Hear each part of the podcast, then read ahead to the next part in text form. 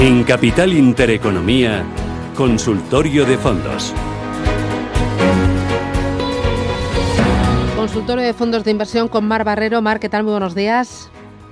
Hola, muy buenos días. Que es directora de análisis de Arquia Profim Banca Privada. Hoy hablábamos hace un poquitinín con eh, Almudena Mendaza de Natixis Investment Managers y nos hablaba de un fondo que invierte eh, o de una temática que es la seguridad, del Thematics eh, Safety.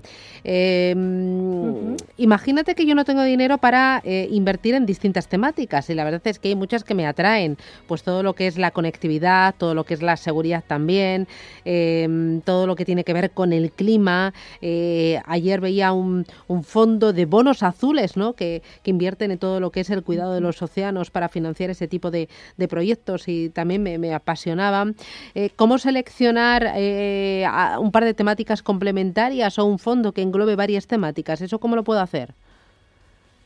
Sí, bueno, los hay, ¿no? Los estamos viendo que cada vez las, las casas pues se abren el abanico, amplían el abanico de, de su oferta incluyendo, como bien dices, pues fondos globales que cubren diversas temáticas, aunque tengan un nexo común, que en muchos casos puede ser la, la tecnología, en otros casos puede ser el cuidado del medio ambiente, y luego pues centrados en un nicho dentro de, esos sectores, pues como bien dices, pues puede ser el Big Data o la inteligencia artificial o la biotecnología o la seguridad, como, como comentaban, ¿no?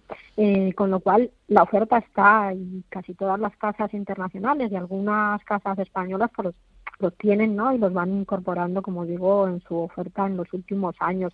Hay fondos globales de, temáticas, eh, bueno, pues el PISTE, tiene el PISTE, el Global Megatrend, que tiene pues muchas de esas tecnologías, cuidado del medio ambiente, tratamiento de residuos, y, eh, de Gross Peter Kahn también tiene otro que es el, New Gens, ¿no? Que también, pues eh, sí es verdad que quizá un sesgo algo más tecnológico a empresas de eso, de inteligencia artificial, robótica, pero también una parte destinada a todo lo que es el cuidado del medio ambiente, con lo cual la verdad es que ahí los inversores cada vez tienen, ¿no? Más, más productos. Pistes es una de las especialistas en fondos temáticos, como digo, tiene algunos más globales y otros pues como el Pisted IoT o el Pisted Security o el Pisted Water, que también pues están centrados en ese, en un nicho, ¿no? De, dentro de lo que es la globalidad de los sectores económicos.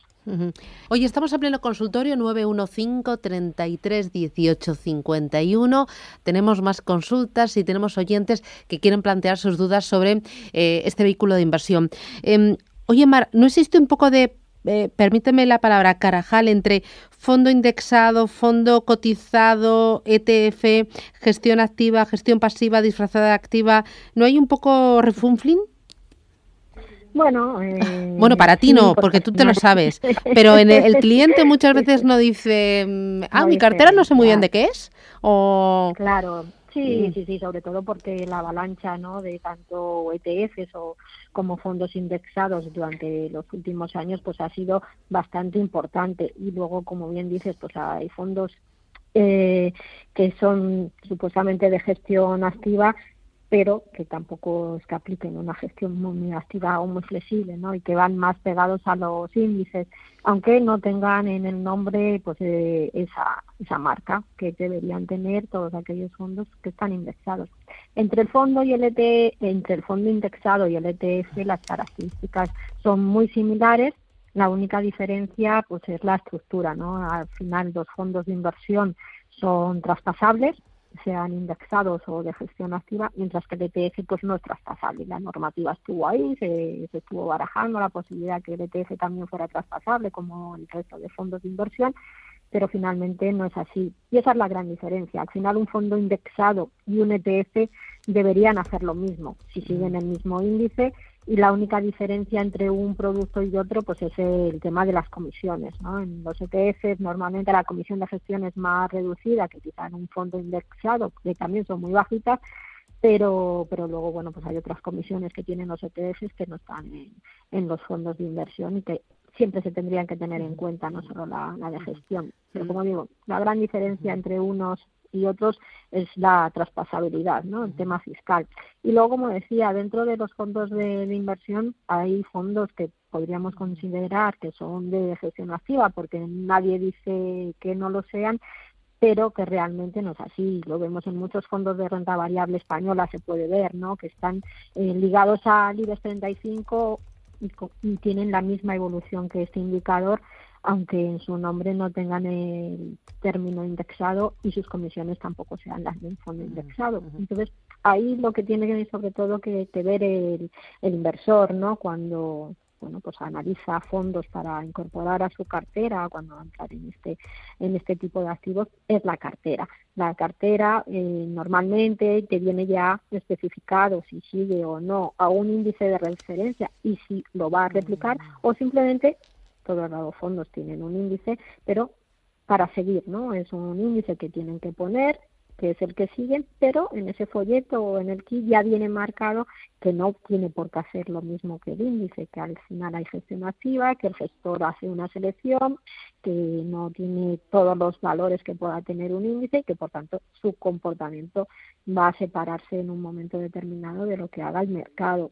Eh, como digo, eso tiene que estar reflejado en el folleto o en el reglamento del fondo y es la única manera también de diferenciarlo, desde luego, viendo los resultados. Si hay fondos este año que nos lo demuestran claramente, ¿no? Fondos que de renta variable norteamericana o fondos globales con rentabilidades por encima del 20%, cuando sabemos que bueno pues el S&P 500 eh, está en negativo o había estado en positivo luego ha vuelto a entrar en negativo Um, fondos que invierten en tecnología que duplican eh, la rentabilidad o la revalorización conseguida por el Nasdaq.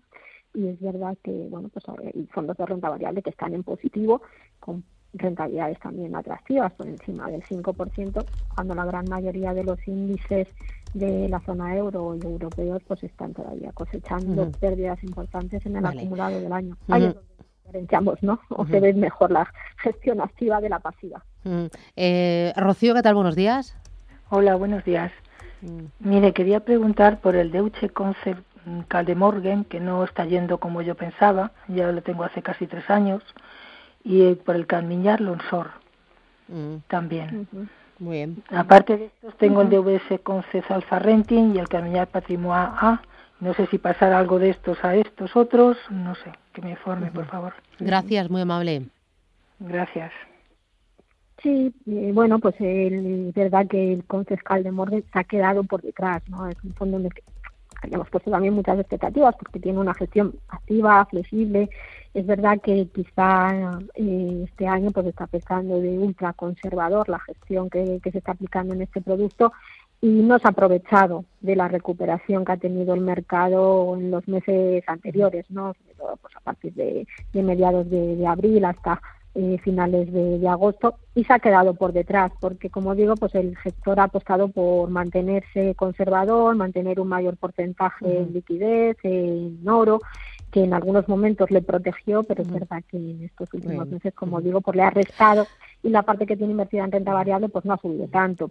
El alfa rente lo ha hecho algo mejor, es más un visto más defensivo con una estrategia distinta totalmente a la del uh de Morgan y es verdad que, que esa estructura que tiene la cartera pues la ha rendido mejor, con lo cual nos parece que es una opción defensiva que sí es verdad que, que se ha comportado favorablemente durante durante este año, aunque bueno pues que no me da tiempo a la siguiente. Mariluz, buenos días. Buenos días. Muy rápido. Buenos días. Sí, quisiera preguntar a ver qué opinión le merecen los fondos Pictet Quest Global Equities, antes se llamaba Pictet Defensive Global Equities, y el, Robeco Smart Materials. Muy bien. Estoy perdiendo en ambos. Creía en su, en principio en, en su tema, pero este año lo están haciendo bastante mal. Llevo perdiendo bastante. Pero bueno, tengo que decir que soy perfil dinámico y tengo varios otros fondos pues por temas, sectores, geografías, etcétera. A ver si de estos fondos piensa que se pueden recuperar o casi mejor cambiar o, esperar. Gracias, muy amable. Eh, Mar, te lo vas a llevar de deberes, ¿no? No me da tiempo. Eh, hoy vamos, eh, hoy me he rendido con el tiempo. He dicho, pues hoy quiere mandar el reloj, pues manda el reloj y ya está. Así que tranquilamente más vale, despacito y poca letra. Te lo llevas de deberes y el próximo día hablamos, ¿de acuerdo? Mm, vale, muy Gracias, bien. muy Quedamos para la amable. semana que viene. Vale. Adiós. Eh, Adiós. volvemos.